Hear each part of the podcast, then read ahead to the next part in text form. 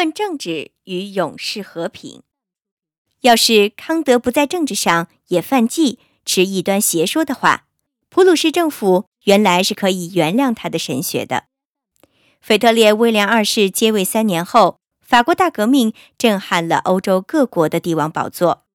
在普鲁士大学，当大多数教师风起支持合法的君主政治时，他却兴高采烈地欢呼大革命，喜得眼泪盈眶地对朋友说：“现在我可以像西面一样的说，主啊，如今可以释放仆人安然去世，因为我的眼睛已经看见你的救恩。”一七八四年，他曾发表过一篇简短说明他的政治理论的文章，题为《论联系全宇宙政治史观念的政治秩序的自然原则》。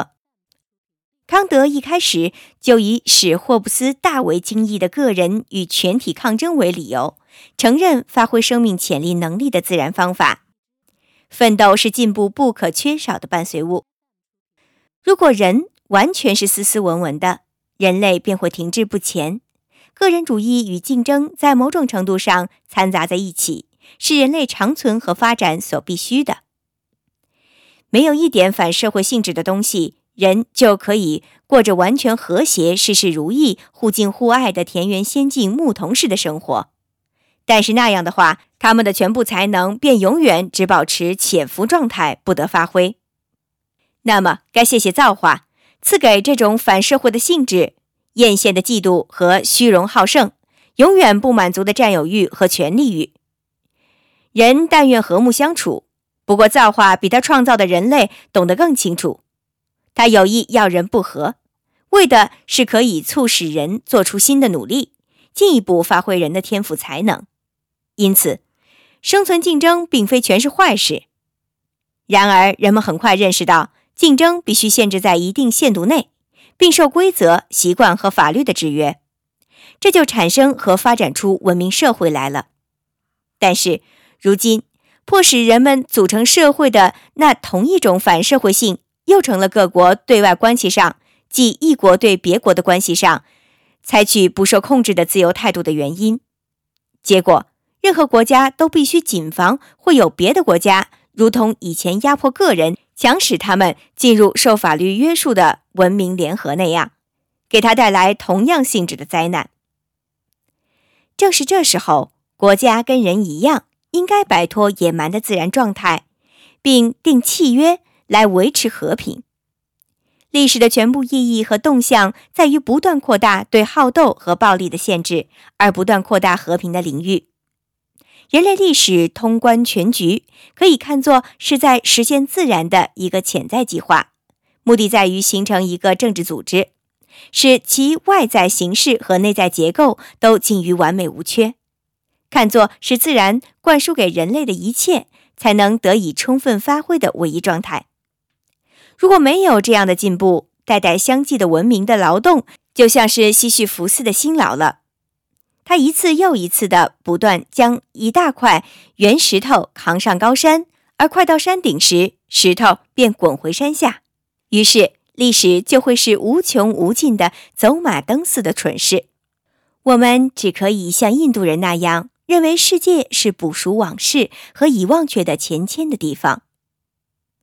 他在《论永世和平》的那篇文章中，卓越地发挥了这一论题主旨。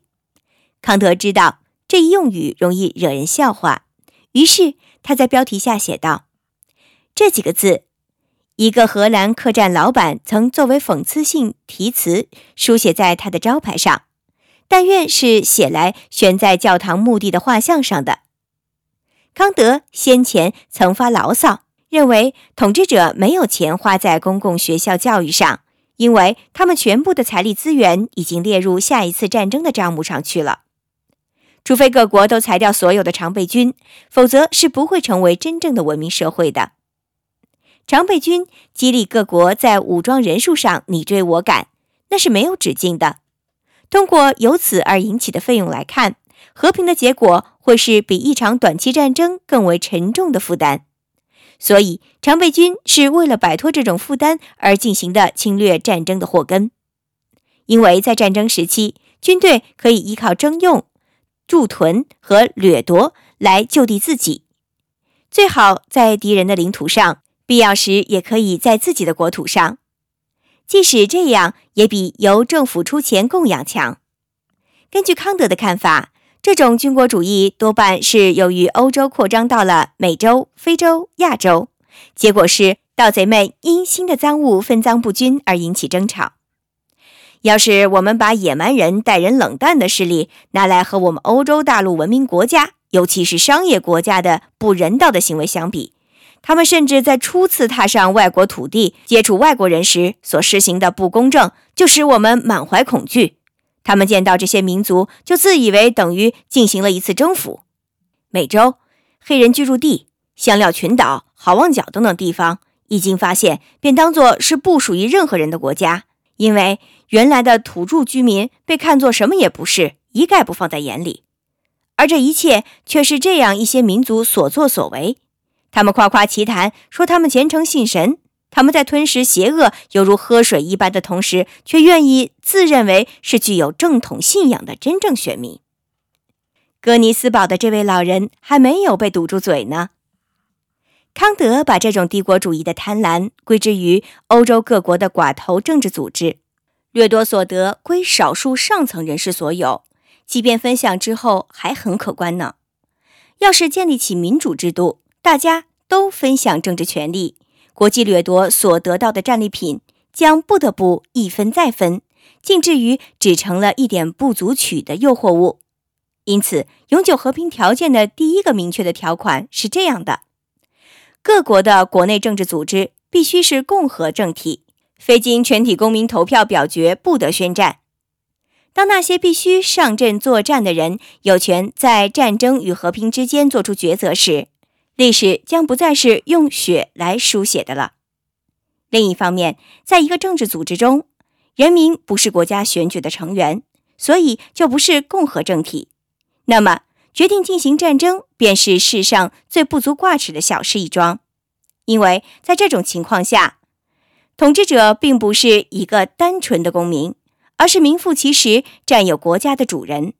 他丝毫也不需要亲临前线去吃苦，他也不必牺牲自己的筵席、狩猎、舒适安乐的王宫、宫殿盛宴，诸如此类安逸的享受。所以，他可以为了鸡毛蒜皮的原因就决定打仗，好像这就是出去打一次猎似的。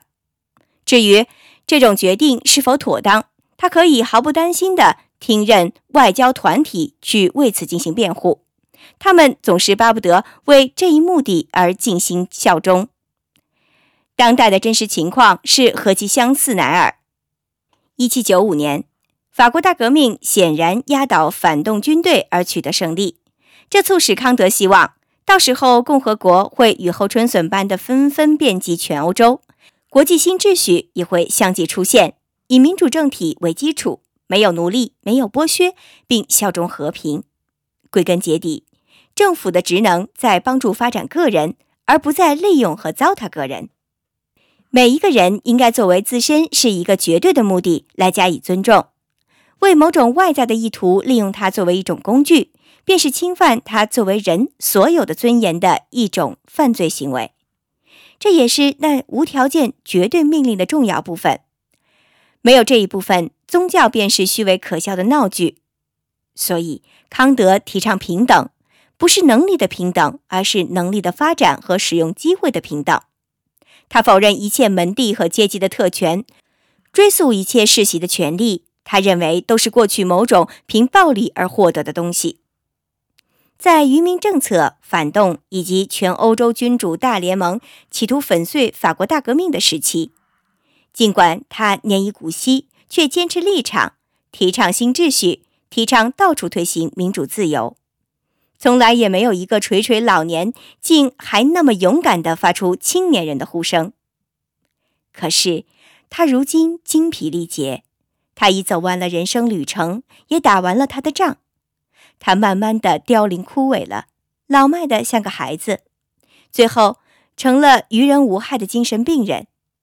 他丧失了感觉和能力。一八零四年，七十九岁时，他谢世而去，安详的、自然的走了，像树上飘落的一片叶子。